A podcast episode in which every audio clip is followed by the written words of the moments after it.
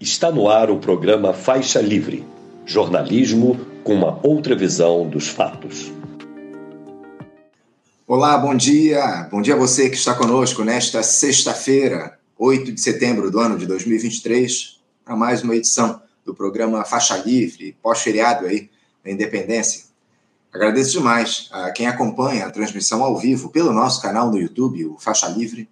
Muito obrigado também a você que assiste ao programa gravado a qualquer hora do dia ou da noite e a quem nos ouve pelo podcast Programa Faixa Livre nos mais diferentes agregadores. Faixa Livre é uma produção da jornalista Cláudia de Abreu, auxiliada por Isaac de Assis e pela jornalista Ana Gouveia. Para quem esperava aí uma sexta-feira em banho-maria no meio do feriadão, se enganou miseravelmente, né? Porque o dia hoje tem tudo para ser agitado na política. Primeiro, por conta daquela decisão histórica do ministro do Supremo Tribunal Federal, Dias Toffoli, de anular o acordo de leniência firmado com a Odebrecht durante a Operação Lava Jato e, consequentemente, as provas que levaram diversas pessoas à prisão, entre elas o ex-presidente Lula. Aliás, o, magistrado disse que a condenação do petista foi talvez o maior erro da história do judiciário brasileiro, uma armação, nas palavras dele. Não bastasse essa bomba, ontem o coronel Mauro Cid acertou um acordo de delação premiada com a Polícia Federal, que ainda precisa ser homologado lá pelo Supremo Tribunal Federal, naqueles casos envolvendo o ex-presidente Jair Bolsonaro. Ou seja, o militar pode entregar ainda mais provas dos crimes cometidos pelo ex-capitão, no caso da venda das joias furtadas do acervo da presidência da República, daquela tentativa de golpe do 8 de janeiro, enfim. E daqui a pouquinho nós vamos receber, na edição de hoje, para falar a respeito, especialmente desses dois casos que devem mexer com a República, o advogado criminalista e integrante do grupo Prerrogativas, Antônio Carlos de Almeida Castro, o Cacai. Daqui a pouquinho. E como vocês já sabem, sexta-feira nós temos debate aqui no Faixa Livre. E hoje, aproveitando a passagem do 7 de setembro, vamos discutir a soberania nacional. O que, que esse conceito representa em um país da periferia do capitalismo como o Brasil?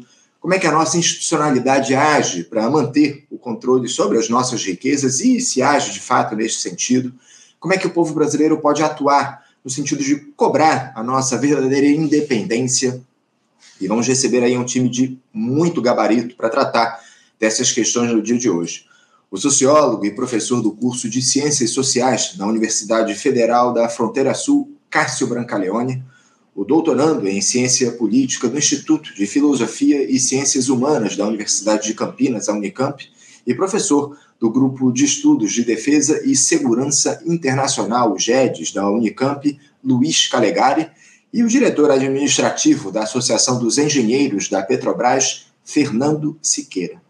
Para você que abriu mão de curtir o feriadão a fim de acompanhar o programa, uma edição especial nesta sexta-feira.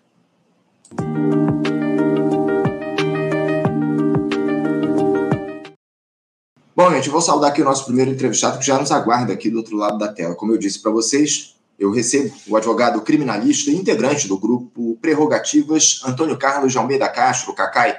Cacai, bom dia. Bom dia, Anderson. Alegria mais uma vez estar aqui com você e com as pessoas que te acompanham. Alegria. Alegria nossa, contar mais uma vez com a tua presença aqui, uma satisfação te receber, Cacai, para a gente tratar aí de questões aí que mexeram com o país. Essa é a grande verdade, que tem tudo ainda para provocar uma enorme repercussão ao longo das próximas semanas, meses e, por que não dizer, anos. Porque a gente foi surpreendido, Cacai, na última quarta-feira, por aquela decisão do ministro do Supremo Tribunal Federal, Dias Toffoli, que muda a história jurídica e política do país, quando ele anulou todas as provas obtidas por meio do acordo de leniência da construtora Odebrecht e dos sistemas de propina da empresa, elementos que serviram de base para diversas acusações e processos durante a Operação Lava Jato, inclusive aquele que levou à prisão do presidente Lula. Aliás, em um, do, um despacho aí que contém 135 páginas, o magistrado classificou a condenação do petista como uma armação e um dos maiores erros da história do judiciário brasileiro. O ministro também mandou que órgãos como a Advocacia Geral da União, a Procuradoria Geral da República e o Conselho Nacional de Justiça apurem aí a responsabilidade de agentes públicos envolvidos na celebração daquele acordo de leniência. Esse é, é só um pequeno e rápido resumo, o, o Cacai, desse despacho do Dias Toffoli que provocou enorme repercussão no Brasil e no mundo, como não poderia deixar de ser, evidentemente. Uh, Cacá, eu queria ouvir aí primeiro as suas impressões sobre essa decisão do ministro do Supremo. Te parece justo aí o que ele argumentou naquela, naquele documento que ele emitiu? Enfim, esse despacho histórico saiu no tempo certo, Cacá? Olha só, nós que trabalhamos desde o início é, na Operação Nova Jato, os advogados mais atuantes ali, eu tive muitos clientes, de certa forma nós esperávamos uma decisão dessa, desse porte. É claro que ela veio de uma forma muito bem fundamentada e ampla, por exemplo, a, a determinação de que seja feita a investigação é, naquelas pessoas e órgãos que falharam ou, ou propositalmente é, foram é, extremamente, de maneira extremamente legal, talvez seja uma das questões mais importantes, porque isso é uma coisa que eu mesmo já venho escrevendo há muito tempo. Eu hoje até escrevi uma, um artigo do Poder 360, dizendo que a decisão é uma decisão histórica e ainda bem que pública, porque o Lula, muito pouco tempo atrás, disse que as decisões do Supremo deveriam ser silenciosas. Veja bem, o Toffoli, o ministro Toffoli, ele foi, além de ser muito técnico, a decisão dele é muito técnica, ele foi preciso, ele não levou essa questão para público, ele não debateu, não deu entrevista, ele apenas fez o que tinha que fazer. Deu uma decisão fundamentada. Por que, que eu digo que nós que atuamos ali esperávamos, de certa forma? Porque essa reclamação, onde foi dada a decisão, é até engraçado que hoje os jornais dizem que a Associação dos Juízes, a Associação dos Procuradores vão, vão recorrer, nem legitimidade para recorrer eles têm, é um, é um justo esperneante aí, né? Mas essa decisão, ela vinha, eu diria, amadurecendo, né? Foram várias tentativas dos advogados de ter acesso a todo o material, de encontrar justificativa técnica para a, algumas arbitrariedades que foram feitas ao longo da Operação Lava Jato. Eu vou te dar um exemplo. Ali há uma crítica muito grande e a decisão aí é muito cuidadosa, ela reproduz conversas do juiz com aquela gangue de procuradores que, que tocava ali a Operação Lava Jato, e você vê nitidamente que os procuradores e o juiz eles fazem de maneira a burlar a Constituição, a burlar tratados internacionais. Eu tive um cliente na Lava Jato, Anderson, é, e fui mais uma vez à Suíça para falar com ele, com um advogado que representava a gente lá. O advogado, que é um grande advogado, estava perplexo. Ele dizia: Olha, esses procuradores do Brasil vêm aqui e tratam como se fosse, é, sabe, a casa da mãe Joana. Quer dizer, pegavam provas de forma indevida. Tem um momento da decisão, merece ser lido, em que há uma ridicularização, porque eles pegam as provas e, e levam numa, numa, numa, numa, num saco de supermercado. Aí é até uma brincadeira, mas qual é o supermercado? Um gozando do outro, gozando com a cara do Brasil. Quer dizer, eles não, eles não respeitaram a cadeia de custódia. O que eu posso dizer é que a decisão é técnica, era de certa forma esperada. Claro que a forma com que ele fala, e é bom que fale, do absurdo da prisão do Lula, da injustiça é, do abuso que foi. O Gilmar já fez uma coisa parecida no plenário mais de uma vez, o ministro Gilmar. E, para mim, que é uma coisa que eu venho batendo, Anderson, desde o dia em que foi, foram anuladas as decisões do Moro por parcialidade e por incompetência pelo Supremo Tribunal Federal. Não pode ficar só nisso, tem que ter consequência. Se o Supremo Tribunal diz que esse grupelho, que esse grupo que aparelhou o Judiciário e aparelhou parte do Ministério Público, para poder chegar ao poder. Moro e os seus asseclas tinham um, um, um projeto de poder e instrumentalizar o poder judiciário, com o apoio da grande mídia e de parte dessa sociedade podre brasileira, essa elite podre brasileira. Mas veja bem, se o Supremo Tribunal disse que houve uma instrumentalização e que houve corrupção do sistema de justiça, desde aquele momento eu estou dizendo tem que haver consequência. E o ministro Toffoli foi muito feliz, técnico, até corajoso, eu diria, porque já tem algum tempo que a gente escreve sobre isso e ainda não tinha tido a decisão. Ele determina, com prazos até rápidos, de que sejam feitas investigações para apurar quem é que teve responsabilidade. Todas as pessoas.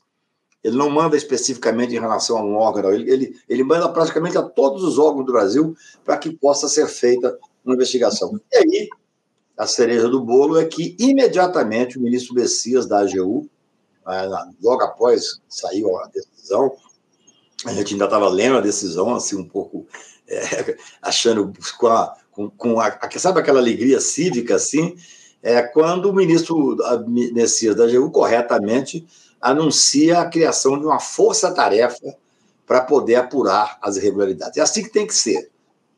É isso, é isso. Acima de tudo, é assim que tem que ser, respeitando o devido processo legal, as garantias constitucionais, acima de tudo, como você traz aqui para a gente. Cacai, é, eu queria que você falasse um pouco a respeito do que é que representa, de fato, essa decisão do Dias Toffoli. Explica aqui para a gente, por favor, o que, é que ela pode provocar em relação aos inquéritos, especialmente os da Operação Lava Jato. Olha, é, é bom é, que a gente converse um pouco sobre isso, porque o leigo acha que a, eu, eu, vi na imprensa dele assim, gente, mas se houve corrupção, se houve gente que, que se entregou, tudo isso vai ser anulado. Não, absolutamente não vai ser anulado. Ontem eu participei de um debate com jornalistas experientes e as pessoas dizendo, ah, mas agora o Barusco vai ter de volta o seu dinheiro. Não, não é nada disso. O que que o Supremo decidiu na, na pena do ministro Dias Toffoli de uma forma correta, técnica e absolutamente... Isso já aconteceu em vários outros casos.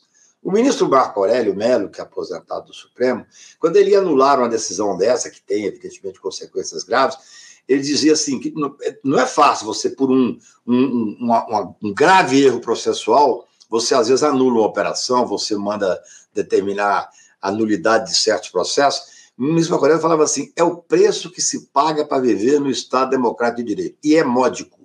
O que efetivamente, dentre outras questões que vão ser analisadas, essa determinação de investigação, ela tem quase tanta importância quanto a anulação daquilo que é ilícito.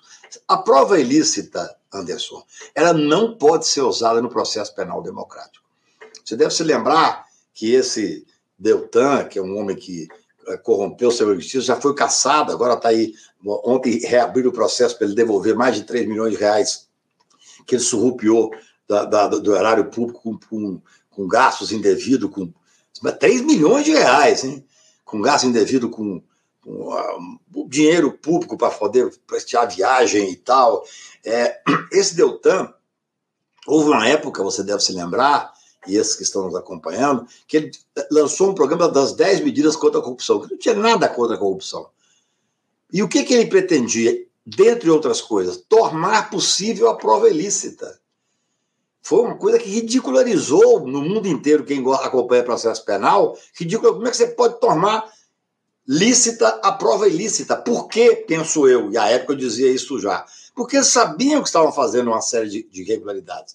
Eles sabiam, nesta época que correu para ele, correu o Brasil, querendo tornar possível a prova ilícita, ele já estava fazendo os crimes na Suíça, usando é, passando por cima de tratados internacionais, entendeu? O ministro Toffoli foi muito feliz, ele mandou o DRCI, que é um órgão que cuida das relações internacionais né, jurídicas do Ministério da Justiça, fazer uma averiguação para saber se realmente aquilo que eles fizeram, os procuradores fizeram à época, tinha fundamento, tinha documento, tinha cumprido os tratados internacionais, nada, nada foi feito.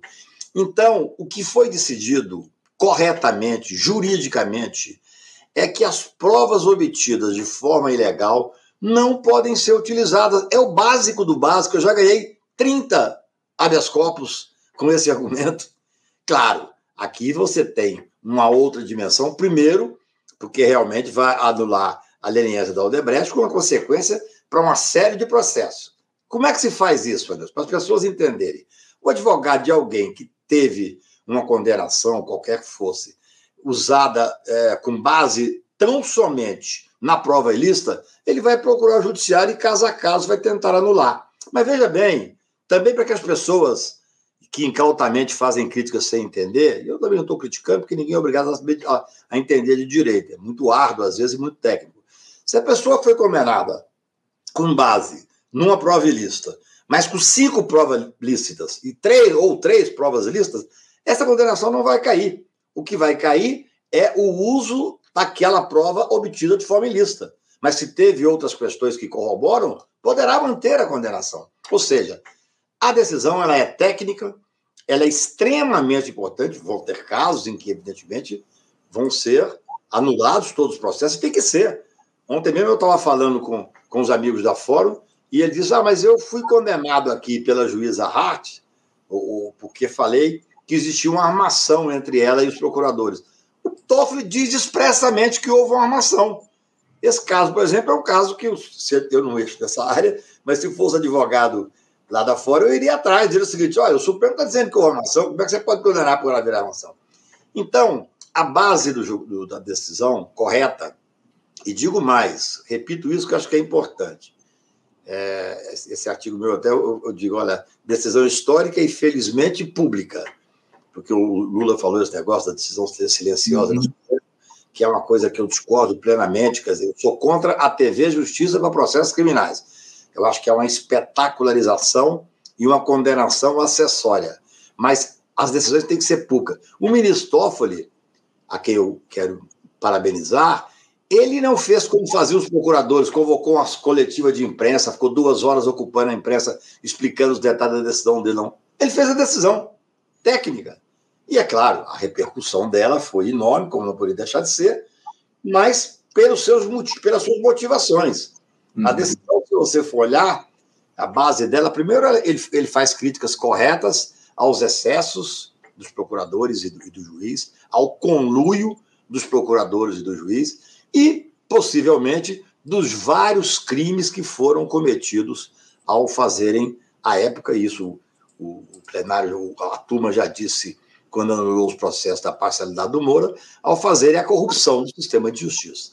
Isso, exato. Não, é, é, evidente que essa decisão do ministro Dias Toffoli é absolutamente fundamentada a partir, inclusive, de tudo que apareceu, que surgiu aí ao longo dos últimos anos, lá da, da Operação Vaza Jato, enfim, uma série de provas que surgiram que já acabaram corroborando que a gente já imaginava em relação à, própria Operação Lava Jato, as provas foram é, adquiridas naquela época, enfim, mas, ô, ô Cacai, é, eu vejo muita gente aí é, comemorando, celebrando essa decisão do Toffoli, mas eu queria aprofundar um pouco mais a respeito dessa figura, da figura do ministro do Supremo Tribunal Federal, Toffoli, porque algumas posturas dele aí ao longo dos últimos tempos foram altamente questionáveis, né? A gente pode relembrar aí é, polêmicas em que ele teve envolvido, como a nomeação de um militar bolsonarista para assessorá-lo lá no Supremo Tribunal Federal, figura essa que acabou se tornando ministro da Defesa do Jair Bolsonaro, enfim. A proibição também que ele impôs ao presidente Lula, então, à época ex-presidente, para que ele fosse, durante o período em que estava preso, ao sepultamento do seu irmão. Eu queria que você falasse um pouco sobre o que é, quem é a figura do ministro José Antônio Dias Toffoli, por favor. Anderson, é sempre muito difícil para o advogado que atua na corte, lá é o lugar que eu mais atuo, o Supremo, fazer comentários sobre o prisma até pessoal. Eu admiro muito o ministro Dias Toffoli. Essa questão do nomear, por exemplo, no general, o ministro tem um, uma, quase uma fascinação, pelo que posso notar, por informação. E vou te dizer uma coisa: sei que serei criticado pelos meus colegas de esquerda, mas exatamente por ter tanta informação foi que ele criou o, o inquérito da, da, fake news, que salvou o Brasil da, de uma, possivelmente de um golpe de Estado. No dia 14 de março, eu estava no plenário da, do Supremo Tribunal, o ministro anunciou a criação desse inquérito, estava por acaso ali, eu acompanho os julgamentos, e disse que defenda esse inquérito porque tem coisas por trás dele que você não pode saber, mas que são gravíssimas. Hoje a gente tem a noção exata de que foi o Tribunal Superior Eleitoral e o Supremo Tribunal Federal que fez a resistência a essa tentativa de golpe do Bolsonaro. Quer dizer, um governo executivo fascista e o um legislativo cooptado. Se não tivesse tido a força do Poder Judiciário, provavelmente nós não estaríamos conversando aqui. Eu, pelo menos, estaria fora do país, quase certamente, porque viria um golpe fascista, um golpe de extrema-direita. Então, o ministro Toff, ele tem essa fixação por informação. A decisão que, que ele deu contra a, a questão específica do irmão do presidente Lula, é para mim, ela é absolutamente errada, foi uma lástima que vai acompanhá-lo a vida inteira. Ele teve a grandeza, até na minha casa, no, numa reunião que fizemos, de pedir é, é, desculpas, ao perdão ao presidente Lula. Ele pediu perdão e, o presidente Lula veio falar comigo até emocionado assim. Eu até disse para o presidente: presidente, o ato de pedir perdão é um ato de grandeza enorme. Agora, o ato de perdoar é maior ainda. Aí é uma questão entre eles que, evidentemente, eu não, eu não quero entrar. Mas eu sei que nas decisões técnicas que o ministro dá, e são várias, ele tem tido uma jurisprudência bastante favorável. Claro, essa decisão específica do irmão é, foi uma lástima, é, dentre as milhares que ele deu no Supremo Tribunal Federal. Mas cada um tem uma personalidade. Você tem é, alguns. Ele, ele, é, ele é um pouco mais, eu vejo, pelo, pela, porque acompanha o Supremo Tribunal, que é minha obrigação, eu tenho que acompanhar os votos e tal. Acho que ele tem decisões técnicas e, e importantes, como essa especificamente, é, que podem marcar a jurisprudência do Supremo Tribunal Federal. É muito difícil, com essa espetacularização do processo penal, é, com essa visibilidade do, do, Supremo Tribunal. O Supremo Tribunal, Anderson, fez um bem ao país, especialmente para o Judiciário, especialmente o Supremo e o TSE, ao garantir a estabilidade. Mas agora, na minha visão, já é hora de voltar para a caixinha, já é hora de ter um equilíbrio entre os poderes. Nós já estamos, nós estamos há oito meses de um governo democrático. Claro, com todas as dificuldades, tentativa de golpe de 8 de janeiro, resistência. Agora nós estamos num momento grave em que os militares vão ter que se posicionar, porque vai ter uma delação, ao que tudo indica, gravíssima contra o presidente da República. Nós temos que ter estabilidade para quando ocorrer o julgamento do Bolsonaro e ele será fatalmente preso, ele e parte da família dele. O país tem que estar estabilizado, mas também é necessário que a gente volte à, à velha máxima do Montesquieu ali, da, da, da, da paridade de, de arma entre os poderes, que nós estamos tendo ainda um superpoder judiciário. Veja bem, eu já disse isso dezenas de vezes. Sou um crítico quanto mais do poder judiciário, um poder patrimonialista, um poder reacionário para manter o status quo, um poder branco, um poder que, que não privilegia o negro, um poder racista sobre muitos aspectos. Mas eu tenho que reconhecer que, especialmente naquela época, em que começou a insinuar a possibilidade de um golpe através desse governo fascista do Bolsonaro. Foi o Judiciário, foi o Supremo Tribunal que manteve as garantias constitucionais. Claro, repito aqui, está na hora de sair um pouco do noticiário. Nós, não precisávamos. Essa espetacularização é muito ruim, Anderson. Eu escrevi uhum. hoje sobre a necessidade de tirar, especialmente a área criminal, da TV Justiça. Nós não podemos ter Outro, semana retrasada teve um julgamento do Supremo que o ministro leu um voto por cinco horas. Uhum. Isso não pode acontecer. Ele tem o direito de escrever um voto de mil páginas, mas tinha que ter um regimento que ele teria 30 minutos para defender. Nós, advogados, temos 15 minutos para fazer a sustentação oral, a defesa do nosso cliente, e ainda assim tem ministro que acha que é muito. Uhum. Então, é. a, a exposição, muitas vezes, ninguém acerta só, é óbvio. Até porque, assim, eu sou advogado. Eu levo, eu levo pleitos para o Supremo Tribunal Federal e para outros tribunais, tanto em defesa dos meus clientes, como muitas vezes pleitos que interessam a sociedade como um todo, como a ADC 43, ação direta de constitucionalidade da presunção de inocência, da impossibilidade de prender após o segundo grau, que foi o que resultou na liberdade do Lula. Uhum. Fiz aquela ação, depois, infelizmente, vieram a 44 e a 54, mas aí houve um movimento nacional muito forte, mas eu nem fiz aquela ação pensando no Lula, eu fiz pensando no sistema carcerário brasileiro. Sim. Mas, de qualquer maneira, quem, quem hoje senta na cadeira do Supremo Tribunal Federal, eu, eu, eu jamais sentaria, jamais seria juiz, mas quem hoje senta ali sabe que, certo momento, vai dar uma decisão que vai ser questionada. Uhum. São decisões aos borbotões e públicas, e ainda bem públicas. Sim, é isso. É, é, públicas e sem sigilo, como, como deve ser o devido claro. processo legal, e a população participando efetivamente do que acontece, sabendo como votam os magistrados aqui no país. Você falou a respeito desse voto que durou de cinco horas, se eu não estou enganado, é o voto lá do ministro André, André Mendonça em relação ao marco temporal né, que ele deu na semana passada, que durou mais do que uma sessão lá no Supremo, enfim. Agora, o, o Cacá, eu ainda queria falar um pouquinho a respeito dessa decisão mais específica do ministro Dias Toffoli, porque é o que parece ele, ele ensaia uma tentativa de reaproximação do presidente Lula, buscando aí é, se colocar nessa conjuntura política nova, tá, com um reposicionamento dele em relação ao cenário da política aqui no nosso país. Vale lembrar que o, o Dias Toffoli andou abraçado lá com Jair Bolsonaro nos bastidores durante o último mandato presidencial. É, a gente pode, de alguma forma, considerar essa decisão de, do Dias Toffoli, nesse momento histórico, como uma decisão por conveniência, o Cacá. E você acredita que o Dias Toffoli pode ter sucesso aí nessa busca, entre aspas, pela reaproximação do Lula? Primeiro, eu acho que é diminuir a decisão dele. Eu acho que isso é, é, é fazer um viés que é um viés, é, no meu ponto de vista, errado. Né? Tiveram várias decisões contrárias e favoráveis de alguns ministros. É, essa decisão, repito, eu comecei a falar aqui, essa decisão ela veio amadurecendo. Se você a decisão, ver a decisão com calma, é, ele, vai, ele vai ressaltar as decisões que o ministro, que o ministro Lewandowski, que era o relator dessa reclamação, vinha dando. vai ressaltar os advogados fazendo a insistência para que tomasse, uh, chegasse a esse ponto.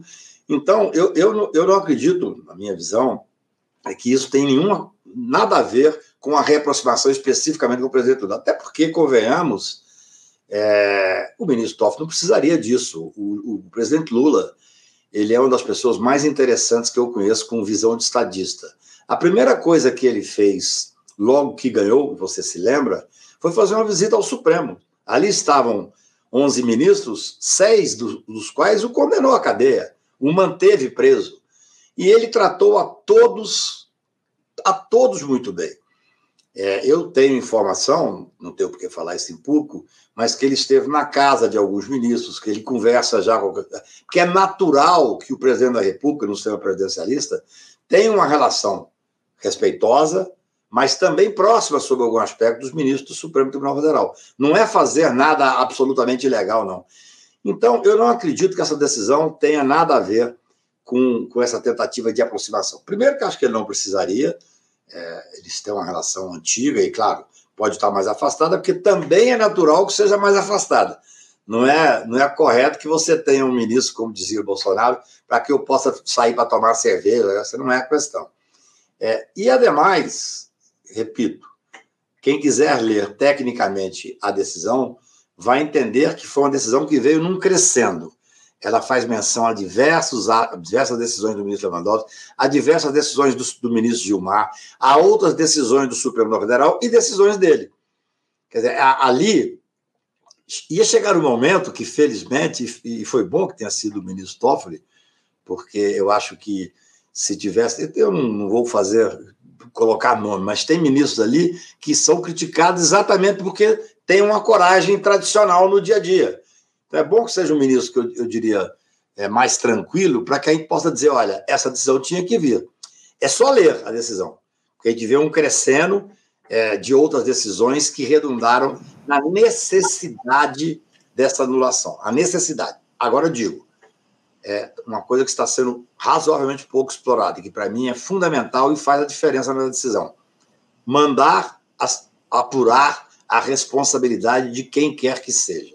Uhum. Esse é, uma, uma, é um ato de coragem. Eu estou acompanhando, é, eu, eu, acompanho o Supremo no dia a dia. Foi o ministro Dias Toffoli que deu a decisão para o Taca Duran, não tem nada a ver com Lula, especificamente. Que deu a decisão do Tony Garcia, não tem nada a ver com Lula, especificamente. Ou seja, é, nessa questão da Lava Jato, decisões importantíssimas, que talvez tenham tido menos dimensão por diversos motivos, foram dadas pelo, pelo ministro Dias Toffoli, uhum. que não tem uma relação direta com Lula. É, é, não sei se é porque eu acompanho é, com muito uma lupa as decisões do Supremo, eu não acho que tenha relação direta com isso, não.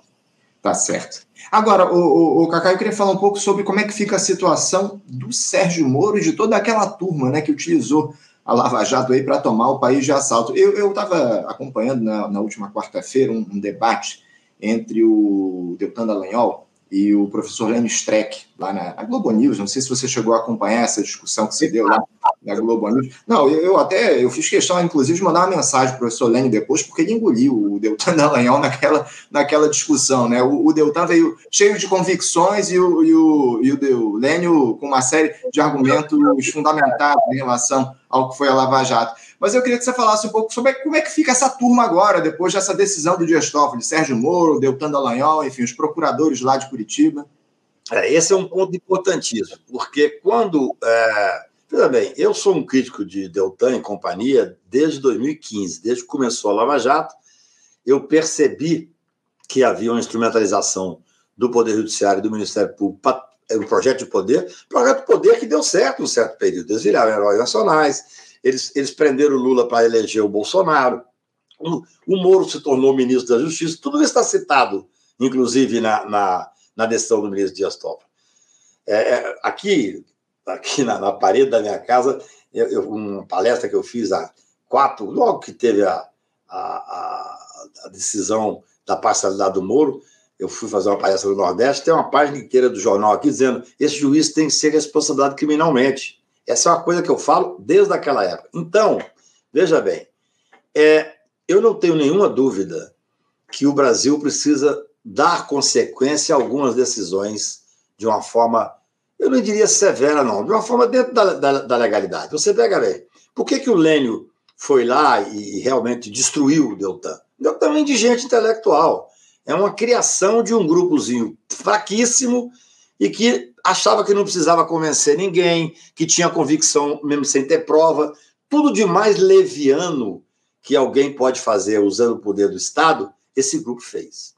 Eu tenho um, um cliente que eu ganhei o caso dele na, em Portugal, e que depois as, as, gravações demonstram os procuradores falando: não, vamos prender a filha dele porque aí ele, ele apavora e volta para o Brasil. Olha que coisa absurda. Até ter uma discussão, não, vamos fazer uma busca de apreensão. Fazem uma busca de apreensão na casa de uma cineasta que não tinha nenhuma relação com o que estava sendo investigado com o pai, para poder forçar o cidadão. São covardes, canalhas, pessoas que usam a estrutura do Estado. O ministro Gilmar falou isso no plenário do Supremo, sobre esse fato específico. Então, o que, que falta no Brasil ainda? Ainda falta. Agora uma determinação do ministro Toffoli. Falta apurar a responsabilidade daqueles que corromperam o sistema de justiça. Quando terminou o julgamento da parcialidade, eu estava sozinho na minha casa vendo aquele julgamento. Eu me lembro perfeitamente, porque eu ouvi o voto, especialmente do ministro Gilmar e do ministro Lewandowski, e parece, parecia algumas frases que eu usava durante três, quatro anos pelo Brasil em palestras e debates. Só que agora com a autoridade de um ministro supremo. Então, o que, que eu imediatamente comecei a escrever? Vamos cobrar responsabilidade. Tem que ter consequência, Anderson.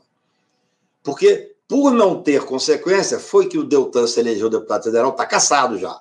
O Moro se elegeu ministro, vai ser caçado provavelmente.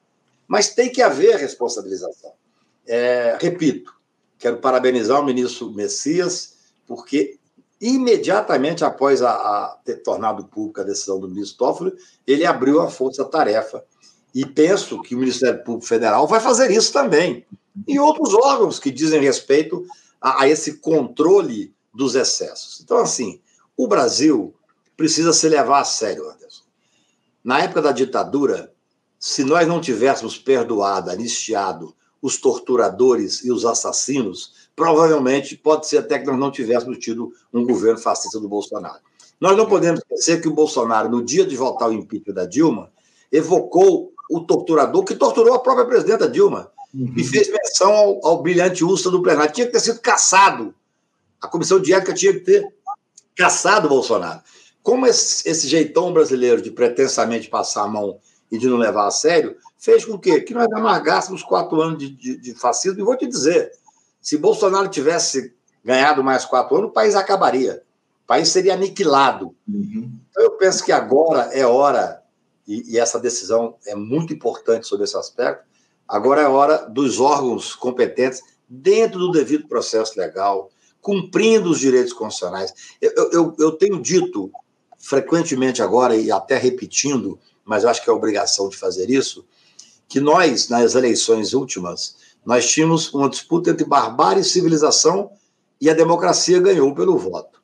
Agora nós não podemos usar os métodos da barbárie, porque se você usa os métodos da barbárie, significa que esses fascistas inocularam em você um ódio, uma violência que não faz bem com a democracia, não faz bem com a redemocratização do país. Nós estamos redemocratizando o país. Uhum. Então, vamos dar a eles todos os direitos que eles negaram durante o período em que eles mandavam no país. Essa que é importante.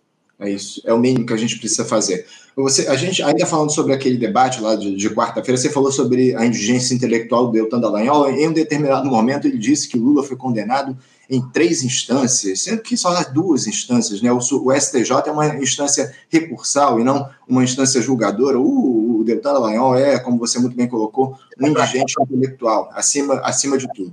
Eu, eu vi na quarta-feira, o, o, o Cacai, um, um representante também na quarta-feira, um representante da Transparência Brasil, dizer um, um, negócio que representa bem como pensam os neoliberais aqui no nosso país, essa turma que levou a cabo um golpe aqui no Brasil. Porque em uma entrevista também à Globo News, o senhor Bruno Brandão, que é diretor executivo do, do, órgão da Transparência Brasil, disse que o país passa a imagem de não estar comprometido com o combate à corrupção em um momento em que é avaliado pela OCDE sobre o seu compromisso na Convenção contra o Suborno Transnacional, que é exatamente o caso da Odebrecht, que exportou corrupção para mais de uma dezena de países. Ele ressaltou se houve irregularidades em procedimentos específicos, elas devem ser apuradas, corrigidas e talvez, apenas talvez, até responsabilizações atribuídas. E utilizou lá uma figura que me chamou muita atenção e eu queria eh, repercutir isso, porque ele disse eh, que quando há um vazamento em um edifício, o que se deve é fazer o conserto do vazamento e não se demolir o edifício completo. Agora, o, o curioso, o, o Cacá, é que quando houve a suspeita de corrupção em empreiteiras, construtoras, não se puniu apenas os eventuais responsáveis em si, mas se destruiu as empresas e o setor da construção civil inteiro aqui no país, levando milhares de pessoas aí ao desemprego, provocando um rombo enorme na nossa economia. Por incrível que pareça, eu sou uma prova viva, inclusive, desse processo que se deu de destruição das empresas de engenharia no país, naquela época em que explodiu essas supostas denúncias de corrupção, eu trabalhava, inclusive, numa empresa desse setor de engenharia e acabei dispensado à medida em que os contratos de novas obras eram abruptamente encerrados. Ou seja, Cacá, essa turmagem aí por pura conveniência, né? Hoje pregam eventuais punições individualizadas, enquanto lá atrás destruíram a economia nacional, né? É, eu nem conheço esse cidadão, não sei que organismo é esse que ele se remete, são as viúvas da Lava Jato, né? Quer dizer, essa história de que tem que haver o combate à corrupção, o juiz é o combatente da corrupção, isso não existe. Na democracia não existe. A democracia tem que cumprir a Constituição, a investigação tem que ser feita com base é, no amplo direito de defesa, no devido processo legal, no respeito às normas constitucionais. Eu não, não me assusto muito com essas viúvas que andam soltas por aí, não. São pessoas em regra despreparado, esse eu nem conheço, nunca nem ouvi falar e tal. Mas eu sei que é muito comum, até você aponta na, a contradição, aponta muito acertadamente a contradição na frase dele. Porque hoje nós temos a convicção, eu falo isso desde 2017, que o objetivo era, para atender interesses fora do Brasil, quebrar as empresas nacionais, especialmente o setor de infraestrutura, que era o setor que mais orgulhava o Brasil. A Odebrecht pode ter cometido aqui, cometeu erros, até que você tem lá uma, uma delação que tem que ser enfrentada, 77 delatores, não é correto uma delação de 77, porque a base da delação tem que ser espontaneidade, e não houve ali. Mas, de qualquer maneira, é, era um orgulho a força da Odebrecht fora do Brasil. Não, houve uma coisa predeterminada. Por que foi no setor do petróleo? Porque nós tínhamos o setor do pré-sal, que realmente poderia mudar a história do Brasil. É tudo muito pensado. Esse grupo que se apoderou, esse sim, um grupo coordenado pela extrema-direita e que o, é, é, no início eu falava que o Moro estava sendo, fazia parte. Não, o Moro era um dos líderes. O Moro chegou a ser ministro da Justiça, comandou o sistema de segurança da época do, do, do início do governo Bolsonaro, usando a estrutura de Estado contra o cidadão, contra jornalista, contra intelectual, contra estudante. É tudo muito pensado. Nós temos que parar de imaginar que são é, assim questões esporádicas daquele momento. Não. Havia uma estratégia de dominação de poder. A Lava Jato foi uma estratégia de dominação de poder. Depois havia uma estratégia de manutenção do poder através de colocar Moro no Ministério da Justiça, colocar esses procuradores no Congresso Nacional. O Deltan foi para lá para ser deputado federal, já foi caçado. Nós temos que lembrar que tinha uma, uma, uma juíza lá no Mato Grosso, acho que é Selva, se não me engano, que se dizia Moro de Saia. Ela fez o mesmo caminho do Moro. Se elegeu senadora da República, instrumentalizando o Poder Judiciário. Foi caçada por corrupção com menos de um ano. Então, é, todos esses, esses pequenos golpes foram dados, que se avolumaram a ponto do fascismo assumir o Brasil, nós não podemos esquecer que essa a origem, o, o ministro Toffoli até fala no ovo da serpente, a gestação desse movimento bolsonarista, ela ganha força no momento em que o Moro prende o Lula, que era o principal opositor nas urnas do, do então candidato Bolsonaro. Ou seja, essa incoerência que você fala e você demonstra muito bem, ele faz a crítica mas ele está fazendo a mesma coisa. Ele está querendo. Não, agora não vamos explodir nada, não. Depois explodir o sistema é, de, de, de, especialmente da infraestrutura, depois explodir a questão do óleo e gás. Lá eles poderiam fazer o que queria. Quer dizer, veja bem, eu me lembro, Anderson, isso para mim é fundamental. Eu escrevi um artigo em 2015 na Folha chamado Que País Queremos?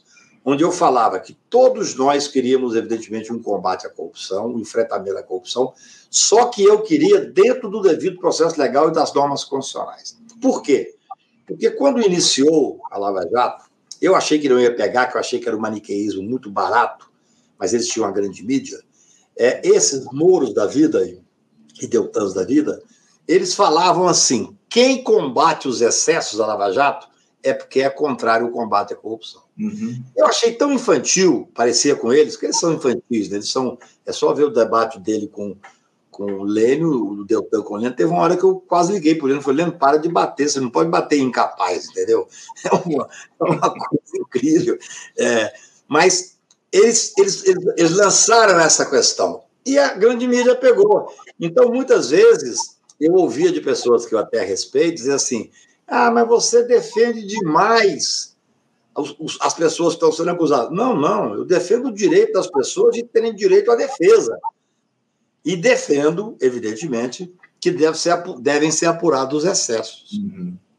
Foi esse maniqueísmo que levou essas pessoas ao estrelato, Sim. porque eles pegavam as pessoas que defendem a Constituição e agora, eu vou te dizer, eu tenho muita tranquilidade porque eu tenho uma coerência. Quando abriram o inquérito aqui no STJ contra os procuradores, o Deltan era um dos investigados, me lembro de um jornalista importante me ligar para eu dar uma entrevista numa rede nacional para dizer que eles deveriam ser presos. Eu disse, não, não acho que eles devam ser presos, não. Não tem contemporaneidade, eles devem responder em liberdade e, se condenados, vão presos.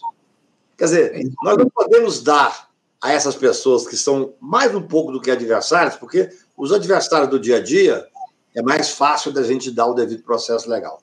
É, Deltan e Moro são mais do que adversários, chegam a ser inimigos, porque uhum. eles fizeram realmente uma corrupção no sistema de justiça.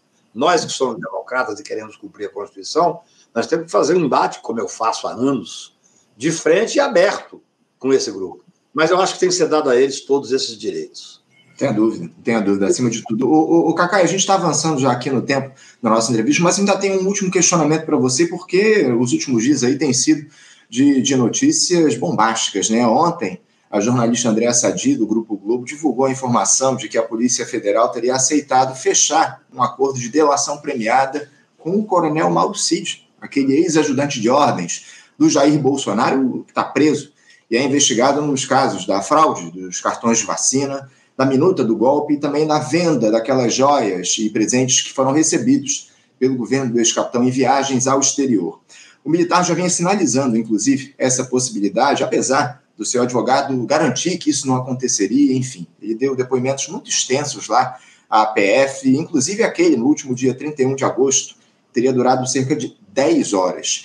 Segundo a jornalista, o Ministério Público Federal ainda precisa ser ouvido sobre quais as condições para esse acordo ser firmado. Além disso, a delação ainda só passa a valer após a homologação, ou seja, o aval do Supremo Tribunal Federal. Inclusive, parece que ontem o Mauricito já teve lá no gabinete do ministro Alexandre de Moraes para colocar a intenção dele de fazer essa delação.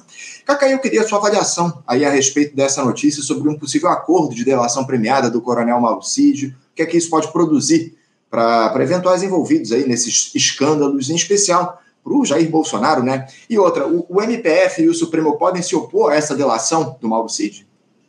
Anderson, eu entendo, pelo que eu acompanho, acompanho pela mídia, eu evidentemente jamais advogaria para esse grupo, então eu não sei da questão por dentro. E por uma questão ética, embora eu seja amigo do, do César Bittencourt, eu não converso com ele a respeito desse caso. Mas é, eu entendo que se isso está acontecendo, e eu confio na, na repórter, com a grande repórter, a jornalista André, até ontem falei com o pessoal que trabalha é, especificamente com ela na Globo, essa delação tende a ser uma delação importantíssima, porque para falar sobre joias e tal, quase não interessaria mais uma delação. Veja bem, a investigação das joias, ela vem de tal forma forte, com provas, com gravações, com questões que estão nos celulares, com depoimentos de outras pessoas, que eu acredito que sobre isso não há muito o que delatar. É, eu quero crer, porque o que é a delação? A delação é alguém que está arrependido do que fez, ou por medo de ser preso, ou porque arrependeu, não interessa, tem que ser uma coisa espontânea. Fala, olha, eu não quero levar essa questão sozinha comigo. Nós temos que ver que, além do, de ser um, um major e tal, o, o, pai dele, que é um general, nós temos só 12 generais quatro estrelas no Brasil, o pai dele, que é um general, também sofreu busca e apreensão, do, pelo que eu vi na imprensa, do celular. Está proibido de encontrar o filho, que é uma, é uma medida que acontece muito na investigação criminal, porque as pessoas investigadas não devem falar entre si. Então, é, há uma questão muito mais grave. Toda hora você vê que eles estão se sentindo abandonados e tal. Eu quero crer, pela experiência que tenho, eu não, não trabalho com delação. Eu, a, a, Operação Lava Jato, ela estuprou o Instituto da Delação. Ela fazia prisão para poder chegar à delação, isso foi reconhecido por procuradores. Eu tinha delegados, amigos e, procuradores que falavam o Cacai, frequentemente, numa delação, eles falam: entregue o Cacai, fala o Cacai que nós damos uma vantagem para você. Então, assim, eles estupraram o Instituto, mas o Instituto, se bem usado tecnicamente, está lá, é, um, é um instrumento de defesa. Então, a única coisa que, pela experiência que eu tenho, isso tem que ser, vai ser a grande expectativa dos próximos dias, é que certamente, para haver uma delação a esta altura, com todas as questões da prova e da vacina, já com a, com a prova muito bem produzida, ele, ele deve estar realmente disposto a falar, porque o delator, essa, esse é o, é o, é o Instituto, é, é, o espírito do Instituto, ele tem que ir lá falar de coisas que sabe que tem a prova ou indícios e que sejam coisas que ainda não estão postas na cadeia, no, no, na, no, na, investigação. Não adianta chegar lá e falar, ah, eu levei mesmo as, as, as, as joias. Já tem filmes, tem eh, várias declarações, tem advogado indo lá comprar as joias nos Estados Unidos de volta. Então, esperemos, porque eu tenho a impressão que uma delação séria, conduzida pela, pelo Ministério Público, certamente, e depois homologada pelo Supremo, que certamente vai aceitar. Isso, não, isso é uma especulação, é natural, nesse momento há muita especulação. Mas ela deve constar sobre coisas que são coisas que não estão ainda comprovadas. todo mundo sabe que a família vive há anos de rachadinha. Uhum sabe? Não, aí com as coisas mais graves, né? Assim, a relação com a milícia. Eu não quero ficar especulando, porque eu não tenho muita ideia da onde vem. O que eu posso dizer da minha experiência como advogado é que ela não vai ficar nessas questões que já estão comprovadas.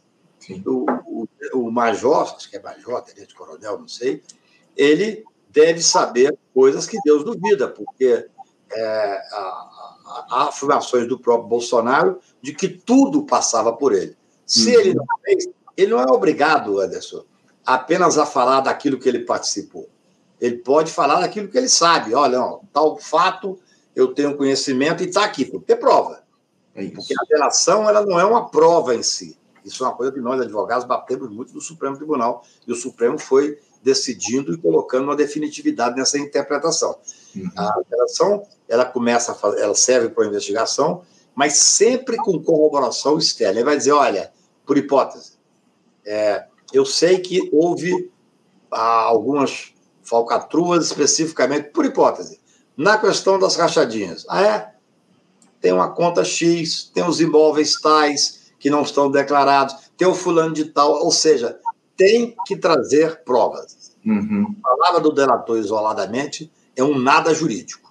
É isso. Não, é, tem que trazer provas e, e, como você colocou também, tem que trazer informações novas acima de tudo, ah. né? até porque senão a, a, Polícia Federal nem aceita esse acordo. Inclusive, é um dos preceitos aí, trazer é, informações que não estejam ainda nas investigações e baseadas em provas. Esse é o preceito básico da delação premiada. Cacai, eu, a gente vai ficar de olho aí, vai ficar acompanhando os próximos movimentos aí desses dois casos, é, relativo aí a, a essa decisão do ministro Dias Toffoli, também essa possível delação do coronel Mauro Cid, e a gente conta contigo aqui para fazer análise ao longo dos próximos tempos no programa a respeito desses e de outros casos. Quero te agradecer a tua participação aqui no nosso programa. Obrigado aí por interromper esse teu feriadão para conversar com a gente aqui no programa e quero te desejar um ótimo final de semana, o Cacai. Um abraço para você.